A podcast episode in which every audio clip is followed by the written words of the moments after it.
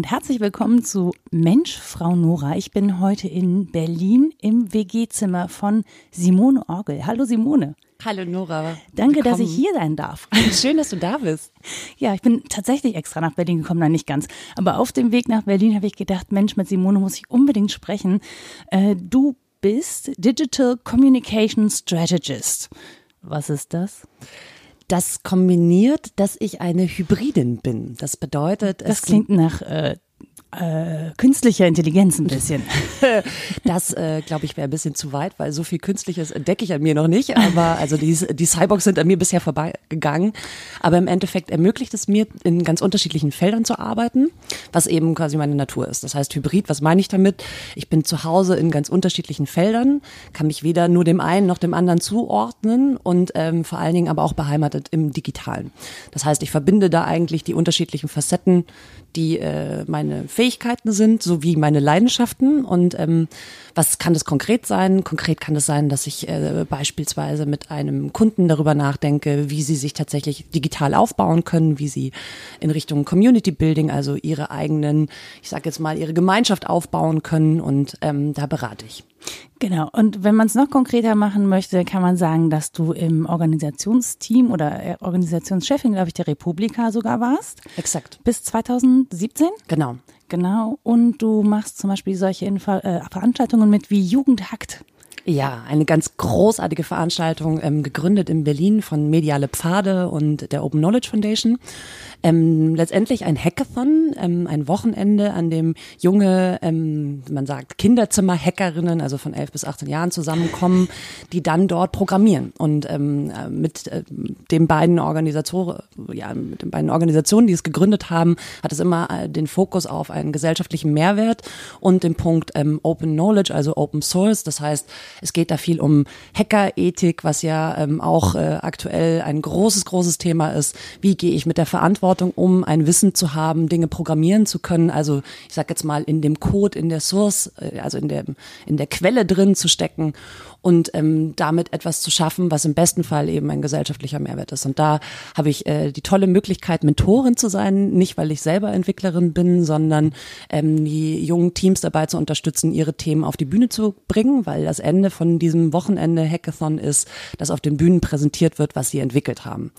Ähm, es ist tatsächlich so ein Wochenende, ähm, egal was quasi politisch momentan passiert ist und egal wie gerade die Welt steht, wenn ich aus dem Wochenende rauskomme, kann ich tatsächlich leichtfüßelnd oder tänzelnd fast schon durch Berlin laufen, weil ich merke, dass wenn das unsere Zukunft ist, was äh, diese Kids da auf die Beine stellen, dann ähm, freue ich mich auf die. Das ist ganz also da bin ich ganz begeistert. Das ist richtig toll.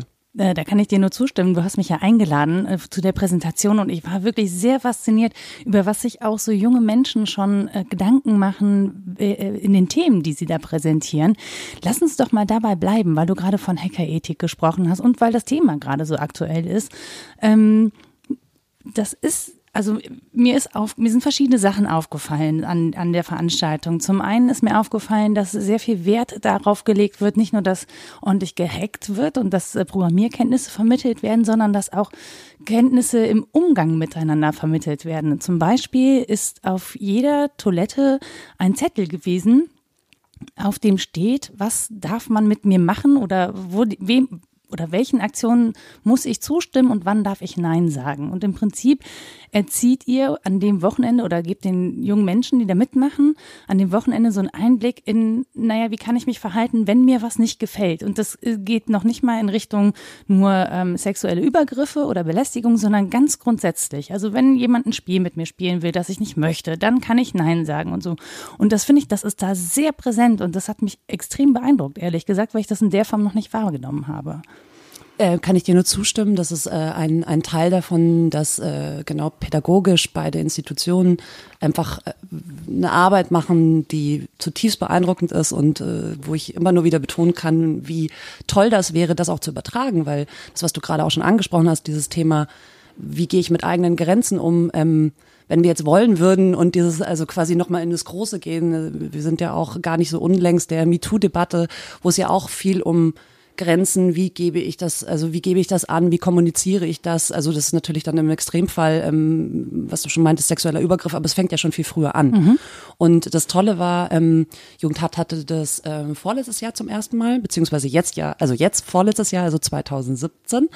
Ähm, und äh, das wurde dann tatsächlich übernommen vom ähm, sogenannten Awareness-Team des CCCs. Das heißt, mhm. im Endeffekt äh, für meine persönliche Empfindung genau der richtige Schritt, denn das hängt dort äh, auf der Toilette für Jugendliche, wo es auch extrem wichtig und richtig ist. Aber eigentlich sollte das auf allen Toiletten hängen, weil diese Regeln, dieses Ich darf Nein sagen, ähm, ich kann kommunizieren, wenn mir was zu viel ist, das ist ja mitnichten etwas, was nur Jugendliche betrifft. Eigentlich würde ich mir das Thema und insgesamt diese Aufmerksamkeit und diese Möglichkeit für uns Erwachsene genauso wünschen, weil da ist sie genauso gut aufgehoben.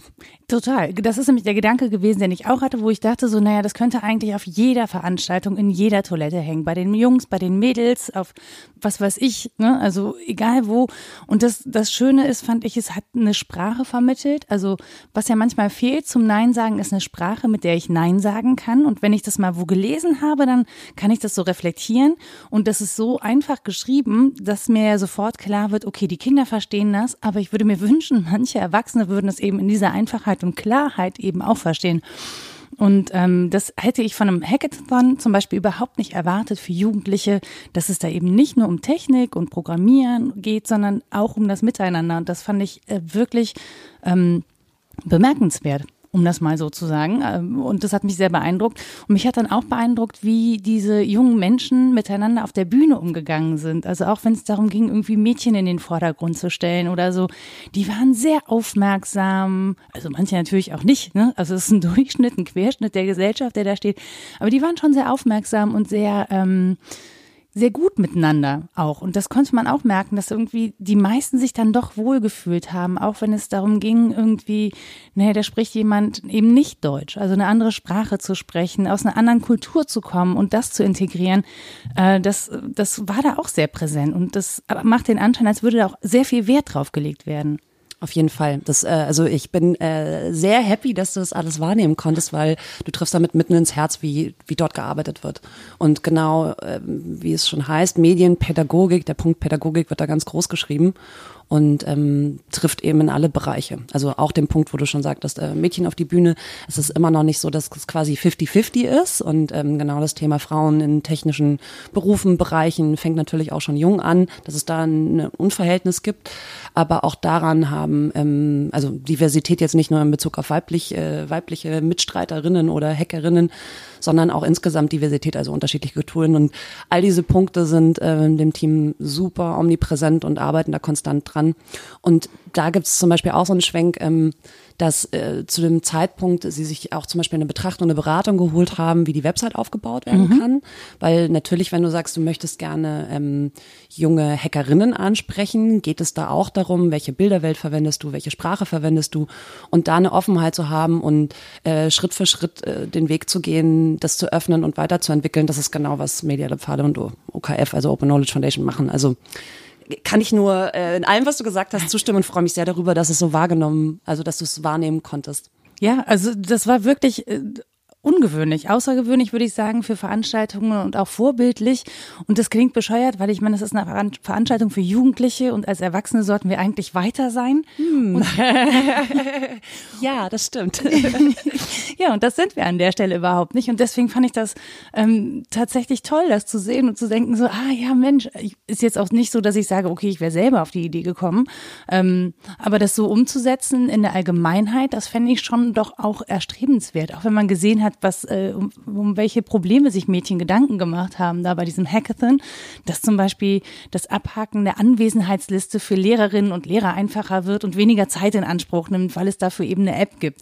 Das fand ich irgendwie ganz niedlich. Also die nehmen ja auch schon irgendwie Probleme wahr, die nehmen äh, irgendwie Workflows wahr. Das ist ja ein Workflow im Prinzip. Ja. Mm, und das war, das war ehrlich gesagt ganz süß zu sehen. Jetzt könnte man natürlich sagen, aufgrund der aktuellen Debatte, wir haben einen 20-jährigen Hacker, ja, ihr befähigt da junge Menschen an Daten zu kommen, mit, äh, an denen sie nichts verloren haben und ihr bildet sozusagen die Kriminellen der Zukunft aus. Das ist jetzt sehr überspitzt und nicht meine Meinung, aber das könnte man ja, ne, ein Hackathon, das Hacken, das wird immer sehr negativ gesehen und verbunden. Ähm, wie gehst du mit sowas um? Ähm, da würde ich sofort sagen, äh, die Person, die das denkt, war nie da, hat nicht verstanden, ähm, dass jetzt einfach mal Code schreiben einfach ein, ein Tool nutzen ist oder Tools äh, anwenden, umsetzen, aufbauen. Und das ist erstmal genauso wie niemand, der einen äh, wie auch immer gearteten Social Media Account hat, damit Positives oder Negatives tut. Es ist letztendlich ein Werkzeug. Und um ein Werkzeug zu nutzen, ähm, müssen wir doch lernen, wie das funktionieren kann und auch die Dimensionen. Und dieses Lernen ist eigentlich der Prozess, der dort stattfindet. Das heißt, das Ganze vom Ergebnis her zu betrachten, also was kann ich damit tun, ist eigentlich äh, ein bisschen zu kurz gedacht. Es gibt unterschiedliche Wege, die man damit umgeht. Ja, es gibt definitiv auch quasi mit, mit der eingehenden, also mit der Möglichkeit, der Verantwortung, die ich habe, Wissen zu haben und anwenden zu können, kann ich natürlich mich auch entscheiden, was mache ich damit. Und äh, ich würde genau andersrum sagen, es braucht noch viel mehr Jugendhakt, damit ähm, auch klar ist, in welchen Dimensionen das Ganze laufen kann und was es auch einfach anrichten kann. Und ich finde, ähm, was man auch da sieht, ist, es gibt ein großes, äh, ein großes Bewusstsein für den Umgang mit Daten. Also es wurden zum Beispiel, als die Jugendlichen auf der Bühne standen, teilweise Schilder hochgehalten, bitte keine Fotos machen. Also die nicht ins Internet setzen. Ja, also die Menschen, die jungen Menschen, die da standen, hatten ein Bewusstsein darüber, dass sie sozusagen die Kontrolle über ihre Bilder verlieren können, wenn jemand anders sie ins Netz hochlädt. Ähm, und Datenbewusstsein ist auch ein großes Thema, mit dem ihr da arbeitet. Mm, das, äh, das kombiniert tatsächlich auch, was du vorhin gesagt hast, ne? Dieses, also quasi die, die Achtsamkeit, die Wachsamkeit. Ich kann Nein sagen, bedeutet zum Beispiel auch, dass ich nicht möchte, dass ein Bild von mir im Internet landet. Und äh, genau in heutigen Zeiten ist es ja gar nicht so einfach zu gucken, dass man zum Beispiel einfach keine Lust hat, an dem Punkt auf einem Bild zu sein. Aber es ist eigentlich ein sehr, sehr guter Weg zu sagen, okay, möchtest du denn überhaupt ein Foto? Und wenn du das nicht möchtest, dann gibt es eben auch einen Raum, dass du trotzdem dabei sein kannst. Also was du gerade meintest, ist, dass die Bühnenpräsentationen, mhm. ähm, die ihr euch auch alle live angucken, also nicht live, aber angucken könnt. Ähm, vielleicht können wir das auch verlinken. Ja, auf jeden Fall. Cool. Ähm, dann kann man selber ein bisschen reinschnuppern, dann wird es auch ein bisschen noch plastischer, was es ist. Und vor allen Dingen die anderen Projekte sind auch ganz toll. Aber auf der Bühne ist es beispielsweise möglich, dass Kids, die nicht wollen, ähm, dass sie gefilmt oder fotografiert werden, in einem besonderen Bereich stehen und dann dementsprechend ist die Kameraaufnahme so. Mhm. Und das ist äh, im Vorfeld eben auch so kommuniziert. Ähm, dass, da geht dann zum Beispiel so ein Schild hoch, jetzt keine Fotos. Und das könnte eigentlich ein ganz normaler Prozess sein in der Öffentlichkeit. Und genau wenn wir darüber debattieren, wo ist privat und wo ist Öffentlichkeit, was bedeutet äh, Digitalisierung und äh, alles, was wir haben, dann wäre das eigentlich eine logische Konsequenz, äh, dass ich erstmal frage, bevor ich ein Foto machen kann.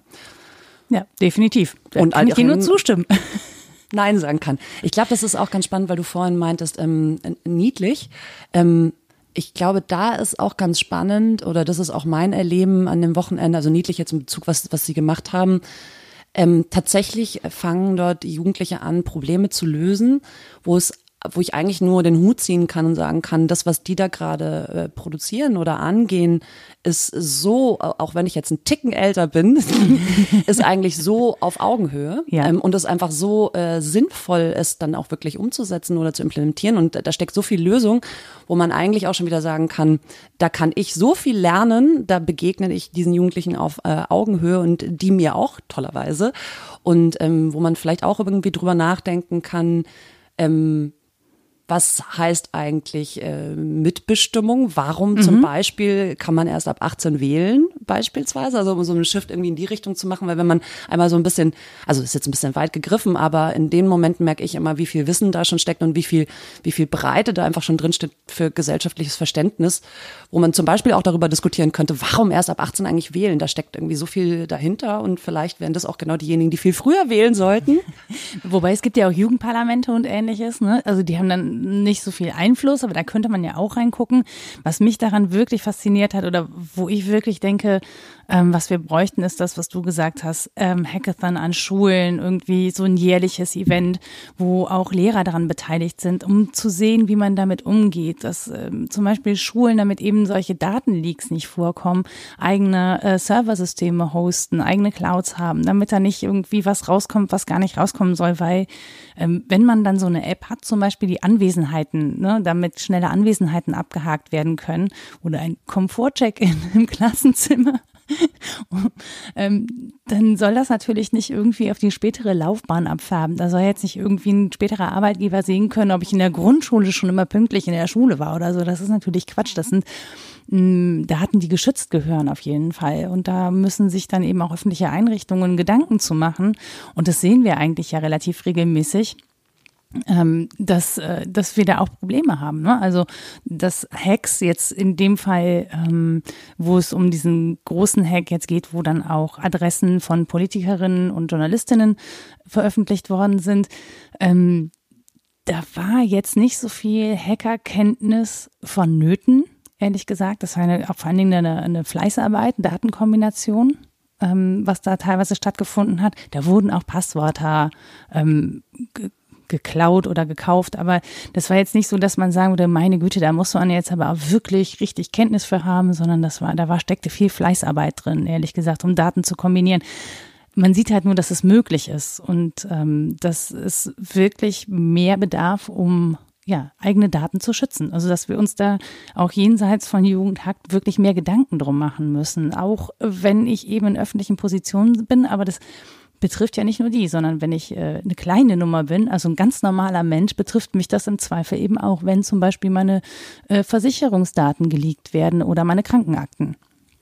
Ich glaube, dass es insgesamt vielleicht äh, dringendst äh, oder überfällig ist zu akzeptieren, dass wir einen, äh, ich äh, würde gerne sagen, digitalen Körper haben. Und so wie in unserem äh, real oder analogen Körper es für uns normal ist, jetzt äh, beispielsweise als Frau regelmäßig zum Frauenarzt zu gehen, das ist oder zum Zahnarzt.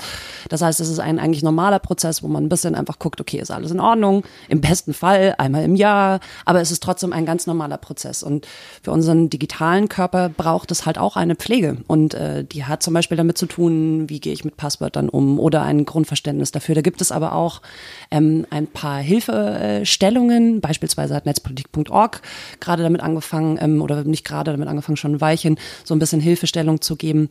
Ähm, ich mag auch sehr gerne, äh, der ist glaube ich schon zwei Jahre alt, von Digital Courage, einen Adventskalender, wo es so peu à peu immer Türchen gibt. Was bedeutet eigentlich ein sicheres Passwort? Äh, Passwortmanager oder eben auch nicht. Ähm, wo beispielsweise an dem Türchen eben rauskommt, dass es gar nicht so sehr darum geht, dass ich die äh, abgedrehtesten unterschiedlichen Schlüssel habe, so ich mich dann dafür entschieden habe, kein, kein Passwortmanager Manager zu haben, sondern dass es eher um die Anzahl der Stellen geht, weil dann einfach mathematisch es viel unwahrscheinlicher ist oder einfach viel mehr Rechenleistung bräuchte, ähm, das Passwort zu knacken. Oder ich sage jetzt mal das, das Thema ähm, Verschlüsselung, was ja immer auch noch nicht zwangsläufig bei vielen angekommen ist, aber einfach das Bild sich vorzustellen, will ich jetzt gerade eine Postkarte verschicken oder will ich einen Brief verschicken? Mhm. Klar könnte der Brief auch zwischendrin geöffnet werden, aber es ist wesentlich unwahrscheinlicher, dass jemand diesen Brief lesen wird, wenn ich ihn denn verschlüssel. Oder ähm, beispielsweise einfach Alternativen für Messenger, die ähm, oftmals, also jetzt genau an der Stelle fast gleichsam gut sind, äh, wie zum Beispiel Signal wäre eine Alternative zu WhatsApp, die ich nutzen kann, wo letztendlich einfach die Verschlüsselung eine ganz andere ist und einfach der, äh, ja, die Autorenschaft, also WhatsApp gehört ja zu Facebook, bei Signal nicht der Fall ist. Und das sind so kleine Möglichkeiten, wo ich anfangen kann, ich sag jetzt mal, der Messenger ist mein Knie oder die Achillessehne, je nachdem, wie man es nutzt. Und so peu à peu sich eben ein Wissen dafür aufzubauen, wo habe ich Alternativen, was kann ich da machen und dafür muss ich absolut noch nicht in den Bereich einsteigen, jetzt wirklich im, im Hacker-Bereich unterwegs zu sein. Ganz im Gegenteil. Und da ähm, können wir bestimmt auch noch ein paar Sachen verlinken, wo man vielleicht einfach anfangen kann, sich damit zu beschäftigen. Und das, wenn man dann etwas Gutes von dem gesamten Thema Orbit und was jetzt mit dem Datencloud zu tun hat, ähm, rausziehen will, dann vielleicht dieser, ich sage jetzt mal in Anführungszeichen, Warnschuss zu realisieren, dass auch vor allen Dingen diejenigen, äh, die vielleicht von euch auch das Gefühl haben, so ich bin doch gar nicht digital, sich vielleicht einfach mal die Frage stellen, hm, wie läuft dann mein Konto? Ist das jetzt wirklich nicht zum Beispiel auch ein Online-Banking? Wie läuft dann zum Beispiel meine Kommunikation? Auch E-Mail-Kommunikation ähm, ist tatsächlich digitale Kommunikation und da vielleicht noch mehr den Shift auch zu bemerken, wir sind alle, oder ich würde jetzt sagen, der Großteil von uns sind schon längst digitaler, als wir das so denken. Und das braucht eben auch eine Betrachtung, die peu à peu gelernt werden kann und wo man auch mit einzelnen Schritten jetzt noch gar nicht irgendwie in einem Bereich ist, wo man äh, vor Angst sich zurückziehen muss, weil man nicht versteht, wie Orbit das gemacht hat. Das ist äh, der 37. Schritt vor dem ersten. Also da gibt es erste Schritte, die relativ einfach sind und wo man einfach peu à peu sich rein arbeiten kann, um seinem äh, digitalen Körper was Gutes zu tun. Und ich muss sagen, es gibt ja dann auch immer welche, die vorne weg sind. Das heißt, wenn ihr den Signal Messenger habt und viele andere Leute haben ihn noch nicht, finde ich, ist es eine gute Gelegenheit, darüber zu sprechen und mehr Leute eben. Absolut. Diese Gespräche diese führe ich auch sehr oft. naja, es ist, ist tatsächlich so, ne? Also die meisten haben WhatsApp, weil es einfach am bekanntesten ist. Jeder andere Messenger ist irgendwie nicht komplizierter zu bedienen, macht nicht mehr oder weniger Arbeit, hat nicht mehr oder weniger Feature. Ähm, es ist einfach nur so, sie sind halt nicht so bekannt. Und um da, ähm, naja, wenn einem seine Daten wichtig sind und das sollte grundsätzlich so sein, ähm, dann müssen wir tatsächlich mehr darüber reden. Deswegen freue ich mich auch so, dass wir zwei darüber reden können, weil es ja vielleicht ein Anreiz auch ist äh, für andere Menschen, sich damit intensiver zu beschäftigen. So, jetzt haben wir über dein äh, digitales Ich geredet. Du machst aber ja auch so ganz analoge Sachen. Du malst. Oh ja. oh ja. Mit großer Freude. Ich wollte tatsächlich mal Bildhauerin werden. Und dann habe ich tatsächlich den Kultur- und Kunst- äh, und Förderungsmarkt kennengelernt und gemerkt, hm, nee, darauf will ich meine Miete nicht aufbauen. Jetzt mache ich das mit großer Freude privat. Oh, das klingt so, als hättest du da eine Kritik mitzuteilen. Äh, das ist tatsächlich schon ein Weilchen her. Das war mein erstes äh, Praktikum nach der Schule und ganz engagiert und war eigentlich eben quasi da, okay, jetzt, äh, jetzt werde ich Bildhauerin und ähm, habe damals eben gemerkt, äh, dass natürlich wie jede Branche ihre eigenen Kriterien hat und ähm, damals gab es dann so Sätze, die ich kennenlernen durfte, wie Zitat, ja, das passiert, wenn kleine Mädchen versuchen, Künstlerin zu sein. Autsch. und das waren dann so Momente, wo ich gemerkt habe, ähm, vor allen Dingen, weil ich damals sehr viel gemacht habe, was so aus dem Herzen kam, also zum Beispiel Objektreihen über den Lauf des Lebens, also mich mit Tod sehr viel auseinandergesetzt habe, wo ich gemerkt habe, ich bin überhaupt nicht befähigt, das zu vermarkten, was ja letztendlich auch, auch der Kunstmarkt ist ja ein Vermarkten von sich. Und das war dann der Moment, wo ich mir gedacht habe, nee, das, das ist es nicht. Weil du auch deine Kunst nicht vermarkten möchtest, sondern weil du erstmal schöpfen, also schaffen möchtest. Ja, und äh, vielleicht kam auch noch dazu, dass ich mich tatsächlich auch in äh, Bremen beworben habe und der Prof meinte, hm, wenn Sie daran jetzt noch ein Jahr weiterarbeiten, dann haben Sie vielleicht eine Chance. Vielleicht war das auch demotivierend. Aber ähm, ich bin im Nachhinein auch sehr glücklich, weil es tatsächlich ja äh, sehr, sehr schön ist, Sachen zu haben, die man einfach macht, weil man Spaß dran hat und in ihnen nicht effektiv sein muss. Das ist ja, das ist ja ein großer, großer Luxus. Und wenn man sich solche Bereiche behält, wo man eben ja, äh, nicht eine Abhängigkeit wie beispielsweise seine Miete bezahlen muss, dann ist das, dann ist das was Wundervolles. Also äh, das wäre etwas, was ich jedem Menschen auf dieser Welt wünsche, etwas zu haben, wo man äh, große Freude dran hat, aber einfach nicht effektiv sein muss. Wobei du ja trotzdem ausgestellt hast, ne? Stimmt, das äh, stimmt. Wenn ich das hier mal so verraten darf. Und äh, diese Gelande, die hier hängt, ist die Teil der Ausstellung gewesen oder ist es noch ein privates Stück? Ich habe die auf irgendeinem Foto gesehen. Ähm, du darfst sie kurz beschreiben gerne. Unbedingt. Also ähm, das ist tatsächlich ein, äh, ein Geburtstagsgeschenk, was ich mir gemacht habe. Ähm, und zwar ähm, ist es eine Girlande ähm, aus Stoffstücken, also so wie man sich äh, Girlanden ganz wunderbar selber basteln kann. Mit also, so, Wim also so, so Wimpel, genau, Wimpelketten ne? wäre eigentlich das bessere Wort, ja. exakt. Und auf der sind, ähm, also jedes ist ein Einzelstück, äh, denn ich habe äh, diese Wimpel einzeln an die Freunde, die bei mir ähm, beim Geburtstag waren, gegeben und sie gebeten, mir äh, eine Vulva zu machen, zu basteln aus Stoff. Und das haben dann tatsächlich auch äh, viele gemacht und die hängt jetzt quasi äh, alle Wimpel nebeneinander dort dran. Da sieht man einerseits, äh, also Vulva ist ja der, das weibliche Geschlechtsorgan, mhm. ähm, vielleicht an der Stelle ähm, biologisch notiert. Vagina wird oft damit verwechselt, aber Vagina ist tatsächlich nur äh, die Öffnung ähm, im weiblichen Geschlecht, wenn wir ähm, Lippen mit dazu nehmen wollen, so wie äh, Klitoris und das gesamte Organ, also nicht das Organ, sondern das äußerlich äh, Sichtbare, Sichtbare, dann sind wir bei einer Vulva. Und äh, das heißt, äh, ganz links beispielsweise haben wir ein Exponat, was ganz äh, große, äh, also ein brauner Wimpel mit äh, ganz großen roten Lippen. Und, Sieht ein bisschen äh, aus wie Cocktailwürstchen. Äh, absolut. Äh, ich finde ja auch, dass wohl was manchmal aussehen wie Cocktailwürstchen, je nachdem sind ja alle so unterschiedlich. Und es geht halt äh, all the way ganz rechts ist ein sehr, ähm, fand ich super interessant. Das sind ähm, eigentlich nur noch ähm, also nur noch Striche und Kreise, also sehr mhm. abstrakt. Ähm, warum das Ganze? Äh, vielleicht dann einmal zu dem, was ich dort auch male. Ich male ein Vulva-Bingo namentlich Bing O, mhm. ähm, wo ich internationale Kosenamen für Vulven male. Warum? Ähm, hat den schlichten Grund, einerseits Lust zu haben, quasi wieder ähm, ein Projekt, also ein Projekt im Sinne von eher ein Konzeptkunstartiges zu machen und parallel festgestellt habe, dass wir 2018 äh, soweit wir mit allem, was Porn betrifft und so weiter sind oder Sexualität insgesamt, trotzdem eigentlich immer noch eine große oder viele Leute eine große Herausforderung haben, ähm, äh, normal und damit meine ich nicht Norm, sondern in einer gewissen Gelassenheit über Sexualität zu sprechen mhm. und vor allen Dingen auch über die, ich sag jetzt mal, die Befindlichkeiten, die man vielleicht nicht unbedingt so, wo es nicht cool ist. Also wann, wann hast du angefangen mit Bingo? Äh, 2015. Das also vor der MeToo-Debatte definitiv. Ja, weit, weit vorher. davor. Mhm. Genau.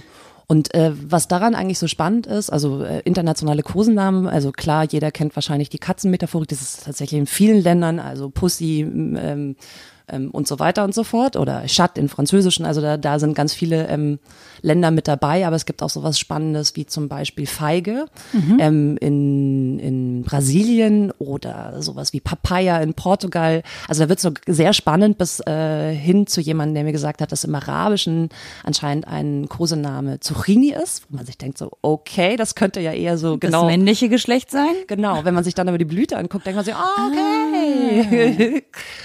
Und ähm, in dem, also das Ganze soll ein. Ähm, das hat schon fast wieder so eine Adam-Eva-Analogie. Dann wäre Ada, allerdings Adam aus Eva entstanden. Das gefällt, also wenn die Blüte ja zuerst da ist und dann die Zucchini.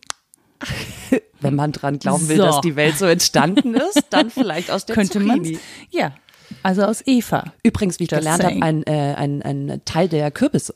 Ja, wusste ich tatsächlich bis vor zwei Wochen nicht, als oh, ich das, versucht habe, einen Kürbis zu finden.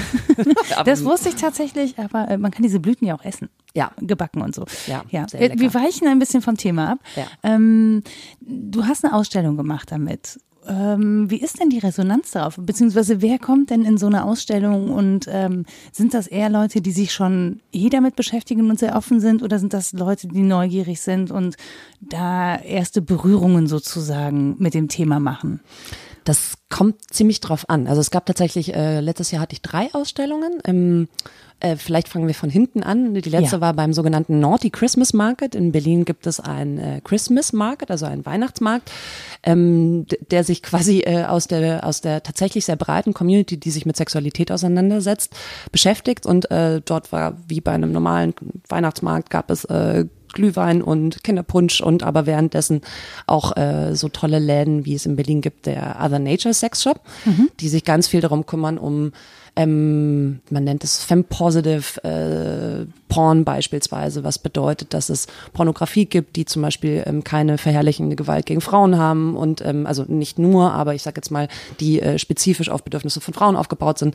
Die bieten aber zum Beispiel auch Workshops an, die sehr spannend sind, wo es unter anderem auch ein ähm, Desire-Workshop gibt, wo es sehr viel darum geht, wie ich meine Grenzen im zum Beispiel sexuellen ausdrücken kann. Also äh, Stopp sagen dürfen und irgendwie mhm. auch, was ja sehr verhandelbar ist, was man ausprobieren will und Stopp sagen kann.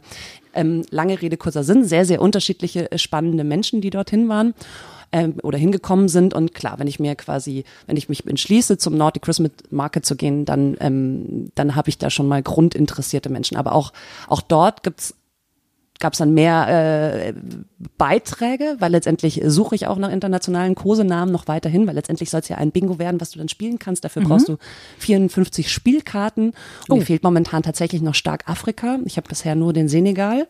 Dort heißt es übrigens Become, also werden. Ah. Als Kosenamen auch sehr, sehr spannend. Mhm. Aber alle anderen afrikanischen Länder fehlen mir momentan noch. Und mit 54 Spielkarten und Pi mal Daumen, je nachdem, wie man es berechnen will, 196 Staaten dieser Welt habe ich äh, den Anspruch, dass es äh, mehr afrikanische Länder ist als eins, das dann tatsächlich mit also dabei hier ist. kleiner Aufruf, ne? Ja. Wenn ihr Freundinnen und Freunde aus afrikanischen Ländern habt, die ihr fragen könnt, dann tut das doch bitte und leitet das an Simone weiter. Wir verlinken einfach, wo ihr sie erreichen könnt. Das wäre großartig. Tatsächlich auch für andere, weil ähm, also für andere Länder, weil ähm, mir aufgefallen ist, natürlich nicht jedes Land nur einen Kosenamen hat, sondern teilweise in Regionen. In Berlin beispielsweise gibt es äh, den Bär als Kosenamen. Das war mir überhaupt nicht bekannt. Wo meine Mama herkommt im Baden-Württemberg ist es die Zwetschge. War mir jetzt auch nicht so klar. Dann gibt's noch irgendwie Döschen, ich glaube in Mitteldeutschland. Also will damit mhm. sagen, es gibt viele. Also ähm, ist der nächste Schritt neben Bingo äh, das digitale Abbild eine Vulva World Map. Weil es gibt einfach zu viele gute Begriffe. Das heißt, das steht quasi Vielleicht fängst du erstmal mit einer Deutschlandkarte an? Mhm, ja, obwohl, aber die anderen Begriffe sind ja auch so toll. Also genau Lateinamerika oder in Chile. Ja, lange Rede, kürzer Sinn. Ähm, du hattest aber eigentlich gefragt, wie die Reaktionen drauf sind. Mhm. Und wenn man jetzt nicht bei, ich sag jetzt mal, in der äh, ähm, Community ist, sondern ähm, ich hatte eine ganz wunderbare Ausstellung und ein Künstlerinnengespräch im Das Kapital, eine, eine ganz tolle Bar, die ganz viel Künstlerinnengespräche, also jetzt auch im unterschiedlichen Raum gibt in Neukölln in Berlin. Und dort gab es auch im Rahmen von 48 Stunden Neukölln, einer Veranstaltung in Berlin, ähm, die auch sehr empfehlenswert ist, sind auch ganz viele Leute einfach vorbeigekommen. Mhm. Und da hat man dann teilweise schon wirklich so Grundsatzgespräche, so warum das, was soll das. Aber was meine Erfahrung ist, warum mir das Projekt auch so viel Spaß macht, ist, dass Sexualität ganz oft eben in, also sehr, sehr politisch auch ist. Klar, liegt in der Natur der Sache, wusste schon Foucault aber dass das eigentlich in dieser Naivität, weil letztendlich male ich nie das explizite Geschlechtsorgan, sondern mhm. ich male eine Papaya und packe da immer dort, wo ich dann eben die Vulva in der Papaya sehe, noch ähm, ein paar Haare dran, weil ich finde, die gehören dazu. Und über das ist es meistens, dass Menschen mir mit einem Schmunzler begegnen oder erstmal irgendwie so ein, hä, was ist das, was soll das? Und dann auch so, ah, echt, das heißt so und so. Also erstmal eigentlich so eine äh, recht unbedarfte Neugier haben können und dann daraus aber diverse Gespräche entstehen. Zum Beispiel über dann eben das Thema Haare. Es ist okay, Haare zu haben. Mhm. Viele Menschen denken ja, dass Schambehaarung, warum überhaupt Schambehaarung an der Stelle, aber mhm. das ist nochmal ein anderes Thema. Gibt es ja auch gerade eine Bewegung, ne, die mhm. möchte, dass es eben nicht mehr Schamlippen heißt, sondern Vulvalippen. Dann müssten wir uns allerdings auch fragen, wie denn das Schambein heißt in der Medizin. Aber das ist vielleicht erst der nächste Schritt. Aber genau, aber das sind dann tatsächlich Gespräche, die man anfängt. Mhm. Und ähm, da ist es immer eine interessante Mischung aus einerseits äh, lachen und erzählen, wie das bei einem so ist, also mit der nötigen Distanz, die man vielleicht auch haben, also die manche Menschen, glaube ich, einfach brauchen, um überhaupt über Sexualität sich auszutauschen. Und dann aber eigentlich mit eigenen Beispielen. Das heißt, da habe ich ganz viele, ganz wunderbare Gespräche gehabt. Ähm, ich glaube, so was mein Highlight in dem Kontext war, dass ich Anfang letzten Jahres bei einer Veranstaltung war, wo es eigentlich ähm, um, ähm, um also eine, eine Art ähm, Beteiligungsveranstaltung mit ganz unterschiedlichen Leuten, also politische Beteiligung mit ganz unterschiedlichen Leuten aus Europa, wo es eben auch viel darum geht, wie geht es gerade in Serbien, wie geht es gerade in der Türkei. Also wie man sich vorstellen kann, ist es für Aktivistinnen in der Türkei momentan alles andere als einfach. Es mhm. waren also sehr, sehr harte Themen, die auch teilweise dazu geführt haben, dass klar, wenn sich quasi äh, Aktivistinnen, die auch in Serbien ein, ein sehr hartes Los haben, mit denen aus der Türkei austauschen und alle mich angucken und sagen so, hey, die EU muss was machen. Und ich mir denke so, hm, alright. Also es war sehr, sehr hart und sehr mhm. schwer. Mhm. Und irgendwie haben wir es an einem Abend mit äh, diversen Kaltgetränken ähm, dann immer so kombiniert, aus einerseits über die politische Situation zu reden, was dann aber manchmal sich so so versteift hat, dass man eigentlich nicht mehr weiterkommen konnte. Versteift ist in dem Kontext auch immer schön. Naja, egal, auf jeden Fall. Wir sind so. ein bisschen oh, okay. festgefahren mhm. gewesen, mhm. weil es halt keine einfachen Lösungen gibt. Und dann ähm, hatten wir aber parallel, hatte ich alle gebeten, ob sie mir eine Vulva in, ähm, also eine Vulva in, in ein Buch malen können. Und über dieses Malen kamen wir dann immer quasi wieder zum Lachen mhm. über Sexualität und wie ist es eigentlich in Russland und wie, wie sagt man in der Türkei. Da habe ich zum Beispiel auch gelernt, dass es äh, anscheinend im, im Koran steht, dass man sich tatsächlich rasieren soll, weil es sonst äh, unrein ist. Mhm. Ähm, hm? Äh, auch wieder was gelernt und haben dann aber auch immer wieder so Momente gehabt, wo wir einfach gelacht haben und uns kulturell ausgetauscht haben, um dann wieder über Politik zu reden. Das heißt, es wurde plötzlich zu so einem Vehikel. Also wir hatten quasi immer so Lachmomente über, wie das jetzt quasi in Serbien ist und äh, in, in, in der Ukraine beispielsweise gibt's dann auch äh, Diamant und dann wurde irgendwie darüber debattiert, ob es jetzt ein guter Begriff ist oder nicht. Mhm. Und dann wieder darüber, wie geht's eigentlich gerade in der Ukraine. Also das war auf jeden Fall die interessanteste Mischung, wo ich äh, super happy war, dass es tatsächlich in dem Moment einen Rahmen gab, darüber plötzlich zu lachen mhm. und dann wieder über Politik zu reden. Aber die Kombo war sehr interessant. Das klingt nach einem wirklich spannenden Spagat, ehrlich gesagt. In der Tat.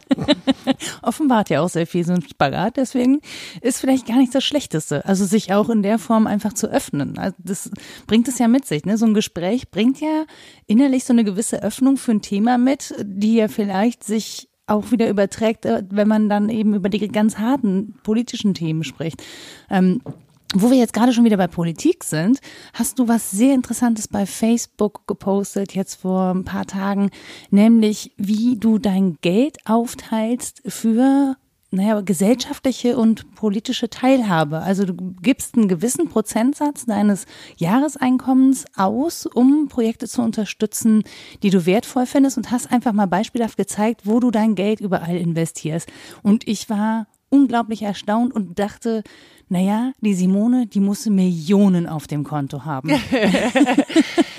du sprichst über mein Investmentportfolio. Mhm. Genau. Ähm, die Millionen sind es äh, nicht eher so andersrum, aber ähm, was ich vor einigen Jahren angefangen habe, ist genau wie du gesagt hast, ein Anteil, also um genau zu sein, zehn Prozent von den Einnahmen, die ich habe, und zwar tatsächlich egal, welche Einnahmen es sind. Ähm, zehn Prozent davon ähm, zu investieren. Und zwar, ähm, man könnte auch Klammer auf bei investieren Spenden sagen, mhm. aber ähm, für mich ist tatsächlich eine Investition, weil die Organisation oder es gibt sehr viele Bereiche, die ich unglaublich wichtig finde und von denen ich in meinem Leben auch profitiere. Zehn Prozent finde ich ist auch gar nicht so wenig ehrlich gesagt. Stimmt, aber es ist ein bisschen so, wie wenn du dich einmal dran gewöhnt hast, äh, dass Lachs beispielsweise nicht unbedingt 2,99 Euro kostet, sondern eher 8,99 und die Produktion, also für mich nachvollziehbar, obwohl ich noch nie selber Lachs produziert habe oder gefischt habe und auf den Weg gebracht habe, aber es macht für mich sehr viel Sinn, dass 2,99 Euro, damit alle in dieser Kette gut daran verdienen, zu wenig ist. Und wenn mhm. du dich einmal daran gewöhnt hast, dass es 8,99 sind, dann ähm, gibt's Lachs nicht mehr jedes Wochenende, mhm. sondern vielleicht alle drei Monate mal. aber dann hast du dich dran gewöhnt und dann ist es der Preis davon. Also mhm. es ist ein sehr großen Gewöhnungsprozess. Und es ist ja auch ein Richtwert. Ich sage ja auch gar nicht, dass jeder das äh, mit zehn Prozent ansetzen muss. Was, glaube ich, bei mir der wichtige Punkt daran ist, ist, wir leben in einer Gesellschaft, ähm, in der wir gewisse Sachen für uns vereinnahmen oder einfach nutzen wollen. Mhm. Das kann beispielsweise sehr plastisch sein wie bei Journalismus. Mhm. Ich möchte gewisse Sachen nutzen. Ich will, dass Netzpolitik.org äh, zum Beispiel ihre Arbeit macht. Ich bin aber selber nicht Redakteurin von Netzpolitik.org. Muss ich auch nicht, weil ich habe meine anderen, also ich habe meine anderen Arbeitsbereiche. Damit die das aber machen können, ähm, kriegen die von mir anteilig ähm, quasi ein, ein, ein, eine, eine Investition, damit sie eben weiter arbeiten können. Mhm. Und das ist eben übertragbar. Und das war auch so ein bisschen der Anfang, wie das stattgefunden hat, weil ich zuerst mal gedacht habe, okay, äh, netzpolitik.org finde ich wichtig, ich finde unabhängigen Journalismus insgesamt äh, wichtig. Das heißt, da kam dann zum Beispiel auch Korrektiv dazu oder ähm, Artikel, die ich lese oder Krautreporter, also alles unterschiedliche Themen. Und dann ist mir aber aufgefallen, dass von meinem Investmentportfolio, und das kann man ja aus der Finanzbranche sich wunderbar abpacken, heißt es ja immer, eine hohe Diversität ist wichtig. Also ein, ein, eine Streuen des äh, Risikos an der Stelle oder halt des Involvements, wie auch immer. Mhm. Und ähm, mir ist dann eben aufgefallen, ich habe mir tatsächlich dann so eine Tabelle äh, gemacht und in, da kann man sich ja dann wunderbare Graphen runterziehen oder draus bauen und habe gemerkt, dass ich tatsächlich 40 Prozent von meinem Investmentportfolio momentan in unabhängigen Journalismus stecke und gemerkt habe, mh, hm, unabhängiger Journalismus ist mir schon wichtig. Kurze Frage dazu, den du auch dann so konsumierst? Also kommst du dazu, das auch dann alles zu konsumieren oder sponsorst du das und sagst nur, ich, ich kann es zwar nicht alles lesen, was da produziert wird, aber ich finde wichtig, dass es produziert wird. Also ich habe auf jeden Fall Wikipedia auch auswendig gelernt, seitdem ich quasi es unterstütze. Nein, ich kann leider nicht äh, jeglichen Artikel lesen, aber ähm, schon relativ regelmäßig. Also mhm. insofern nutze ich es auch, aber sogar wenn nicht, äh, will ich trotzdem, dass sie ihre Arbeit machen mhm. können. Ähm, das können sie natürlich auch unabhängig von mir, aber ich will meinen kleinen Beitrag dazu leisten. Und äh, nachdem ich dann eben gemerkt habe, ich habe gerade einen riesen Punkt unabhängiger Journalismus, ist mir eben aufgefallen, okay, was, also 40 Prozent von der Welt, in der ich in der Zukunft leben will, ist jetzt nicht unbedingt nur unabhängiger Journalismus und habe da dann einen ganz spannenden Prozess gehabt zu gucken, ähm, wie sieht denn diese Zukunft aus, in der ich leben will oder welche Bestandteile sind denn da drin? Und habe dann einmal auch geguckt, wie macht das denn Deutschland? Also kam dann so auf den Punkt, ähm, ne, weil dieses Land mhm. hat ja mhm. theoretisch auch Gremien, die sich eigentlich um die unterschiedlichen wichtigen Bereiche kümmern, nämlich unsere Bundesministerien. Da ist mir dann das erstmal aufgefallen, dass ich gar nicht genau weiß, wie viele Bundesministerien wir haben. Sind, ich wüsste es auch nicht. Es sind 14 an der Zahl und es ist immer noch so, dass wenn ich sie alle einzeln aufzähle, ihr könnt es ja mal ausprobieren, dass ich immer, es wird dann langsam. Das will ich euch jetzt nicht auftun. Es könnt ihr, also es ist auch manchmal spannend. Ich habe es eine Zeit lang dann als Hobby gemacht in meinem Freundeskreis. Sag mal, kannst du sie aufzählen? Zählt mal. Und dann haben wir immer in allen Runden Minuten und ähm, hm, also kann ein Sport ne, werden. Du hast noch einen Freundeskreis jetzt? Er ist kleiner geworden. Nein, tatsächlich, tatsächlich hat es äh, zum Glück auch immer mit viel Lachen äh, zu tun gehabt. Und ähm, viele von denen oder einige von den Ministerien sind auch nicht so hilfreich, aber ich kam dann zum Beispiel auf den Punkt, dass Klima für mich ein wichtiger Bestandteil wäre und kam dann auf den Punkt, äh, so zu shiften, zu sagen, okay, wie viel Prozent ist mir Klima eigentlich wichtig oder wie viel Prozent ist mir eigentlich unabhängiger Journalismus wichtig oder wie viel Prozent ist mir eigentlich äh, Local Engagement, habe ich es jetzt genannt. Also das sind, das sind zum Beispiel sowas Tolles wie Abseits e.V. oder kein Abseits e.V., Entschuldigung, die ähm, Unterschiedliches machen, aber beispielsweise äh, ein Sportangebot für ähm, Jugendliche mit Migrationshintergrund und da Patenschaften bilden und solche Projekte machen jetzt mhm. ganz spezifisch in, im Berliner Norden. Also das ist dann sowas, das kommt da eben drunter. Ähm, oder äh, beispielsweise ist eine andere Kategorie für mir äh, Verso, also gegen Extremismus. Mhm. Da ist immer noch ein Projekt, was ich sehr schätze, Exit, die ja quasi ein Angebot machen für diejenigen, die aus der rechtsextremen Szene aussteigen mhm. wollen. Die unter anderem dieses großartige Projekt Hass hilft haben und für jeden Hasskommentar einen Euro spenden, der ihnen zugeschickt wird. Exakt. Ja. Und äh, das ist auch immer noch ein Prozess. Ich habe zum Beispiel gemerkt, dass ähm, ich super gerne eine Kategorie hätte, emotionale äh, Bildung, sage ich jetzt mal. Mhm. Das bedeutet, Werkzeuge ähm, an die Hand zu geben für junge Menschen genauso wie äh, ältere, also für alle. Ähm, wie ich damit um, wie ich mit Emotionen umgehen kann. Mhm. Weil wir sind äh, 19, 13, wie lange auch immer in Institutionen, die quasi uns unseren Geist schulen wo auch emotionale Bildung immer mal wieder so ein bisschen Teil ist, aber eigentlich nie im Fokus. Also mhm. und wenn man irgendwie sagt, wir als Menschen sind äh, sowohl Geist als auch Emotionen mhm. und wie viel investiere ich, um meinen Geist zu schulen und wie viel habe ich die Möglichkeit äh, zu lernen, wie gehe ich mit Wut, mit Frust, mit Trauer, mit Angst, wie gehe ich mit all dem um, was eben quasi nicht on the sunny side of life ist dann ist es ganz schön wenig, wenn ich nicht die Chance habe, dass wir Freunde, Familie äh, oder therapeutische Unterstützung, also all diese Wege sind gar nicht so einfach begehbar. Mhm. Und da, ähm, da bin ich immer noch auf der Suche nach Projekten, die sich spezifisch darauf konzentrieren. Das ist natürlich beispielsweise im Sportverein auch irgendwie mit dabei, aber ist ja nicht der Fokus. Mhm. Und da habe ich auch noch nicht so viele Projekte gefunden, ehrlich also gesagt. Also schon wieder eine Anfrage, ne? Wenn ihr Projekte habt oder kennt oder selber macht vielleicht, die genau da den Fokus drauf legen, meldet euch bei Simone. Ja, ich würde gerne investieren. Wir machen hier deine eigene Aufrufshow sozusagen. Danke, großartig. Also es macht tatsächlich echt äh, Spaß, äh, klar. Ähm, und jetzt einfach auch mal so die, die andere Seite. Ähm, das ist nicht meine Hauptmotivation, aber es sind Spenden. Das heißt, es ist theoretisch für diejenigen unter euch, die eine Steuererklärung machen, auch quasi nochmal einen Mehrwert oder ihr könnt es quasi damit einbinden. Also es ist ganz interessant. Also der, der Hauptpunkt ist eigentlich wirklich das, was es äh, mit einem macht, zu sagen, äh, als Beispiel, ich hatte mal eine Diskussion mit ähm, einem Unternehmensberater, der meinte, also dieses ganze äh, Investieren, damit da was Positives passiert, ist gar nicht so mein Ding, aber ich überlege mir gerade ein Haus zu kaufen und das ist ja dann auch in der Gesellschaft und Bürgerkrieg wäre halt blöd für das Haus, wenn er sich dann kauft. Und nee, dachte, Pragmatismus. Ja, das ist nicht direkt mein Punkt gewesen, aber du hast recht. Wenn du dein Haus kaufst und leider geht die Gesellschaft irgendwie in eine Richtung, ähm, dass dein Haus dann kaputt geht, dass dein Haus kaputt blöd, geht, ja. ist blöd. Dumm investiert eigentlich. Dumm investiert oder zumindest zu einseitig investiert, diversifiziert euer Portfolio, nicht nur das Haus, sondern auch coole Projekte, die tolle Sachen machen. Jetzt könnte man ja sagen, ich meine, ne, du verdienst Geld, du zahlst ja auch Steuern und du hast dich ja beschäftigt mit diesen Ministerien und eigentlich ist es ja dann Aufgabe der Ministerien, das Geld so zu investieren, wie du das gerne hättest als Bürgerin und Bürger. Jetzt ist es aber auch so, dass wir uns als Gesellschaft ja darauf einigen müssen, was wir gerne hätten und im Zweifel ist die Regierung vielleicht gerade nicht so bestückt, dass genau das gefördert wird, was dir am wichtigsten ist? Also warum sagst du, es ist nicht damit getan, dass ich irgendwie eine Partei wähle, die meine Vorstellungen umsetzt und das Geld oder meine Steuern dann entsprechend in diese Projekte investiert, sondern warum äh, schulterst du sozusagen on top noch Ausgaben für die hm. Gesellschaft? Das ist eine sehr, sehr gute Frage. Ähm, da hatte ich auch schon äh, also gute Gespräche zu. Für mich schließt das eine das andere nicht aus. Also ich finde, äh, Steuern ist ein unglaublich wichtiges äh, Vehikel. Also das, das ist essentiell, um zusammen zu leben als Gesellschaft. Und ähm, es ist noch nicht mal so mediale Pfade zum Beispiel bekommt, also äh, ist Teil von meinem, ähm, also äh, Jugendhakt ist Teil von äh, meinem Investmentportfolio. Plus du arbeitest da auch noch. Ja, also arbeiten im Sinne von, ne, ich investiere ja, ja, ein Wochenende als genau. Mentorin, genau. äh, sie sind äh, 365 Tage im Jahr dran, wenn die ihre Arbeit nicht machen könnten, könnte ich auch nicht als Mentorin aufschlagen. Mhm. Trotzdem sind da ja auch, ähm, also bekommen Förderungen dafür auch. Ähm, wie einfach oder schwierig das ist, das weiß ich nicht genau, aber auf jeden Fall ähm, bekommen sie dort Unterstützung, was ja dann letztendlich ähm, aus Steuereinnahmen ähm, generiert ist. Nichtsdestotrotz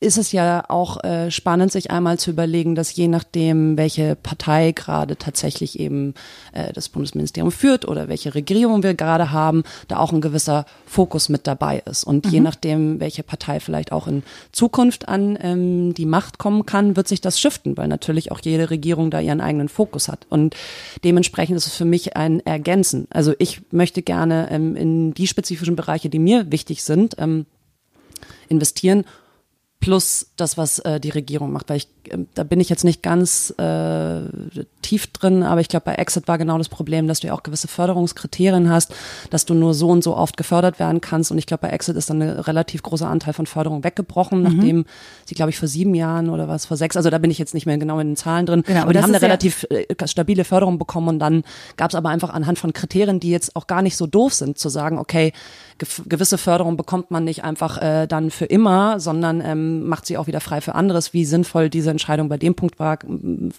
ist vielleicht eine Diskussion wert, aber da zum Beispiel dann eben auch zu sagen, macht ihr bitte trotzdem weiter, unabhängig davon, ob irgendwelche Kriterien dagegen sprechen oder nicht. Und man muss ja auch dazu sagen, ne, das shiftet im Zweifel alle vier Jahre. Das heißt, so eine richtig langfristige Unterstützung und Planung ist da ja häufig nicht möglich, was ja durchaus problematisch ist für viele Projekte, die eben langfristig angelegt sind, wenn die abhängig davon sind, ob die Regierungen, die dann darüber entscheiden, wie die Steuergelder investiert werden, das jetzt noch für sinnvoll erachten oder nicht, oder je nachdem, wie dann auch eine wirtschaftliche Lage ist, äh, ob man sich das noch, manche Projekte muss man sich einfach leisten, dann dann kann man auch darüber streiten, ob es nicht sinnvoll ist und nachhaltiger, sich dann trotz allem etwas zu leisten, was vielleicht keinen äh, direkt messbaren Output hat. Aber das ist eine andere Diskussion. Nur um, um klar zu machen, natürlich ähm, gibt es da Bewegung ständig. Unbedingt. Oder zum Beispiel Anfang letzten Jahres, wo äh, Regierungen sich nicht finden konnten, gab es einen Teil von Freunden von mir, die ähm, tollerweise einen Prototype Fund bekommen haben. Das heißt, eine extra Förderung, um ähm, Open Source ähm, Anwendungen zu programmieren. Das ist äh, eine Förderung vom Bundesministerium ähm, für Bildung und Forschung gewesen. Und dadurch, dass quasi keine Regierung und keine Beschlüsse, also keine Regierung da war, keine Beschlüsse gemacht werden konnten, ähm, war unklar, ob oder beziehungsweise kamen die wirklich in Bredouillen. Das heißt, da sieht man auch, wie fragil, also toi toi toi, dankenswerterweise ist es nicht so fragil wie beispielsweise was gerade in den USA passiert. Da, das hätte ich jetzt noch eingewendet. Ne? Also wir sehen auch, was dann passieren kann Exakt. in solchen Aber Fällen. da ist, also da sieht man einerseits, wie essentiell wichtig äh, die Arbeit auch einfach äh, von Ministerien sind und wie viel mhm. da dranhängt. Also einerseits ist es ja wirklich ein sich bewusst machen, wie viel da dranhängt und dass das nicht irgendwie wuschu wuschu irgendwo da draußen ist, sondern dass ganz real äh, es einen Impact hat auf unser Leben. Also einerseits das Plus, andererseits sieht man eben aber auch, wie fragil es ist und was passiert, wenn es halt wegbricht. Mhm. Und Deswegen ist es nicht ein äh, nur das eine oder nur das andere, sondern für mich persönlich ist es eigentlich ein sowohl als auch weil du auch persönlich davon profitierst, weil zum Beispiel ähm, in einer sozialen Gesellschaft die Wahrscheinlichkeit auf Frieden größer ist. Zum Beispiel. So. Ja, und äh, genau. Oder äh, ich meine jetzt bei, bei Klima beispielsweise investiere ich in ein Projekt äh, Green City. Die gucken halt momentan gerade wie regenerative, also die sind in München, insofern ist das nicht so sehr in Berlin aktiv, aber. Na, wir atmen alle die gleiche Luft. Exakt. und, und das ist einfach, äh, das ist ein Punkt, ähm, die machen eine tolle Arbeit, in kleinen wie im Großen, von Festivals bis eben tatsächlich eigene Energiegewinnung. Ähm, das ist etwas, was ich einfach nur nutzen will. Mhm. Und das ist einfach was hoffentlich tolle Menschen machen und sich da äh, ihr gesamtes Herzblut reingeben und ich eben ähm, davon profitieren kann. Wobei man sagen muss, es ist ja nicht nur das Geld, das du dann investierst, sondern du investierst ja auch sehr viel Zeit anscheinend da rein, das zu recherchieren. Also zu gucken, ähm, also erstens mit dir selber in Verhandlungen zu gehen, zu sagen, in welcher Gesellschaft möchte ich leben, was ist mir wichtig, was ist mir wie wichtig. Äh, da braucht man im Zweifel Zeit zum Nachdenken, da muss man sich informieren, da muss man recherchieren, da muss man Informationen auswerten. Ähm, ich stelle mir das äh, so vor, dass man das nicht an einem Abend mal eben nebenbei macht, sondern dass das auch ein Prozess ist, der ein bisschen länger dauert und mit dem man sich beschäftigen muss. Mm, und dann wirst du wahrscheinlich auch neu evaluieren, ob das noch so passt dann für dich? Hast du dir da irgendwie so einen bestimmten Zeitraum, also nimmst du dir so, keine Ahnung, das ist jetzt mein Wochenende, wo ich mich nur diesem Thema widme oder passiert das so nebenbei, weil dir Informationen vor die Füße fallen beim Surfen durchs Netz oder bei Facebook oder wo auch immer? Sowohl als auch. Das äh, Praktische daran ist, dass äh, quasi das sich beschäftigen mit Gesellschaft ist bei mir ein, ein Darf und passiert so oder so. Also mhm. das, äh, da bin ich, glaube ich, auch nicht alleine. Da gucke ich auch mal zu dir rüber. Ich glaube, ich bin da nicht alleine. Ähm, und zu vielen anderen bei euch da draußen bestimmt auch. Also das Beschäftigen mit Gesellschaft passiert ja so oder so. In welcher mhm. Welt möchte ich leben, ist aber selten eine Frage, die wir uns erlauben zu stellen. Und eigentlich finde ich es aber die viel schönere. Mhm. Weil ich kann momentan tagtäglich irgendwie merken, was mir an der Gesellschaft stinkt. Aber die Frage, was, was ist denn die Gesellschaft, in der ich gerne leben würde? Und was ist sie dir wert? Das auch. Das ist dann äh, der zweite Schritt daraus, aber vor allen Dingen, ähm, wenn ich mit Menschen ähm, zum Beispiel über wie funktioniert Gesellschaft oder was passiert gerade eben diskutiere, dann hast du ganz oft das Phänomen, dass Menschen sich unglaublich ohnmächtig fühlen und nicht sehen, was sie tun können. Ich glaube nicht, dass äh, das Investitionsportfolio von mir ähm, ähm, die gesamte Welt ändert, aber es gibt mir trotzdem einen kleinen Vehikel, sich über Sachen Gedanken zu machen, im besten Fall vielleicht die eine oder andere Person zu inspirieren, ein bisschen für mich zu sortieren und das kann sich natürlich die ganze Zeit ändern. Also wenn jetzt zum Beispiel einer von euch das emotionale Projekt findet, was äh, junge Menschen oder uns alle damit unterstützt, mit Wut umzugehen, und ich finde das äh, dann, dann, dann bin ich super happy, dass es sich übermorgen ändert. Aber ansonsten gucke ich eigentlich einmal, so wie sich das äh, für einen semi-professionellen Investmentplan, äh, der sollte eigentlich öfters angeguckt werden, aber ich gucke mir das auf jeden Fall einmal mir an. Das heißt also, der Post von äh, vor ein paar Wochen war eben dieses so, okay, das war 2018, jetzt kommt 2019 mhm. und versucht dann, ähm, weil es ja auch so der schöne Moment ist, Anfang des Jahres sich zu überlegen, so was steht dieses Jahr an, ist für mich eben auch so der Moment so, was geht dieses Jahr. Das ist tatsächlich dann auch, dass ich ähm, Stichwort 10 Prozent, eben auch äh, gucke, wie ist mein Jahr als Selbstständige gelaufen und dann eben dementsprechend meine Daueraufträge anpasse, manchmal nach oben, manchmal nach unten mhm. und da eben so ein bisschen versuche zu gucken, dass das halt tatsächlich dann eben so funktioniert. Und dass du dabei auch noch ein eigenes Leben hast äh, und nicht dann auch noch gecrowdfundet werden musst, das wäre schade. Das wäre dann ad absurdum, genau, dann, dann wäre irgendwas total schief gelaufen. Ich habe so viel gecrowdfundet, bitte, ich habe jetzt hier so eine Crowdfunding-Seite, in der ihr mich crowdfunden könnt, damit, damit ich, ich Projekte crowdfunden kann. Das wäre total weird. Wo, obwohl das klingt nach einem guten Geschäftsmodell, ehrlich gesagt. Du übernimmst sozusagen das Investment für andere, weil du so gute Ideen hast und deine Gedanken damit. Oh, das wäre dann eine, dann wäre ich ja eine Portfolio-Managerin. Siehste? Und das aber aus gesellschaftlichen Gründen und zur Gesellschaftsentwicklung. Ich finde das gar nicht so schlecht, ehrlich gesagt. Vielleicht haben wir gerade einen neuen Job kreiert. ja. Einen neuen Nebenjob. Mal gucken. Ja, ich habe äh, tatsächlich, ähm, und das ist immer noch nicht so ganz äh, außen vor, ähm, weil ein paar Leute es tatsächlich so inspiriert haben, dass, dass ich denen quasi meine äh, Listen geschickt mhm. habe, damit sie einfach diese, also es ist auch nicht äh, Rocket Science, äh, aber ähm, das äh, hat mich dazu inspiriert, tatsächlich zu überlegen, ob man nicht so eine App entwickeln könnte, wo du das tatsächlich relativ easy machen kannst, wo ja. du einfach sagen kannst, okay, was ist mir wichtig und dann eben skalieren kannst und sagen kannst, okay, Klima ist mir aber 50 Prozent wichtig oder ich schiebe den Regler runter oder 25 Prozent. Also ich finde, das klingt nach einer super Idee. Ich wäre sozusagen Beta-Testerin jetzt schon. Ich melde mich hier an. Finde ich super. Also die Idee ist auch noch nicht äh, durch. Ähm, mal, mal gucken, mal gucken, wann, wie, wo, was. Könntest du ja so den, den jungen Hackern beim nächsten Hackathon unterschieben und die programmieren das dann und hätten die eine tolle Aufgabe. Tatsächlich äh, klappt das so nicht, weil die dürfen sich und oder zum Glück suchen sie sich immer ihre eigenen Aufgaben. Das heißt, äh, Aber kannst du sie nicht inspirieren? ich, es wäre schade drum, weil da ja. so viele gute Ideen entstehen, dass, äh, dass, dass jede Idee, die da vorher reinfließt, eine verlorene Idee bedeutet. Aber ich, ich traue dir das auch so zu, ehrlich to gesagt. Be continued. Ja, ja, ich dachte nur, dann kriegen wir wieder einen guten Anschluss sozusagen an Zum den Anfang, Anfang des ja. Gesprächs, weil wir eine relative äh, Reise gemacht haben, aber so ist es auch. Ne? Also wenn ich mir, also ich kenne dich noch nicht so lange, aber wenn ich mir das so angeguckt habe, habe ich mir gedacht, ja, es ist halt eine Reise und es sind vielfältige Themen, die irgendwie miteinander korrelieren. Also die haben was miteinander zu tun. Es geht um Gesellschaft, es geht um Investment, es geht auch darin, äh, darum, aktiv sich in dieser Gesellschaft nicht nur zu verorten, verorten, sondern auch teilzuhaben. Ähm, und deswegen finde ich es total spannend, äh, in welcher Form und auch mit welcher Energie du das machst, äh, weil du steckst sehr viel Energie da rein, aber so wie du mir hier gegenüber sitzt, äh, ziehst du da auch sehr viel Energie raus. Absolut. So, von daher vielen, vielen Dank auch für deine Zeit. Du musst nämlich heute auch noch weiter und auch noch mal wieder ein bisschen Energie versprühen. Wo geht's hin? Äh, in den Süden. In, also den, in, den, in den deutschen Süden. In den deutschen Nach Süden. München konkret.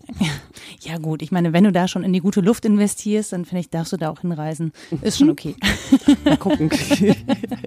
Einmal tief durchatmen. Vielen, vielen lieben Dank. Es war eine große Freude. Ja, ich danke dir für so viel Inspiration und äh, wünsche dir eine gute Zeit in München. Bis bald. Bis bald. Tschüss.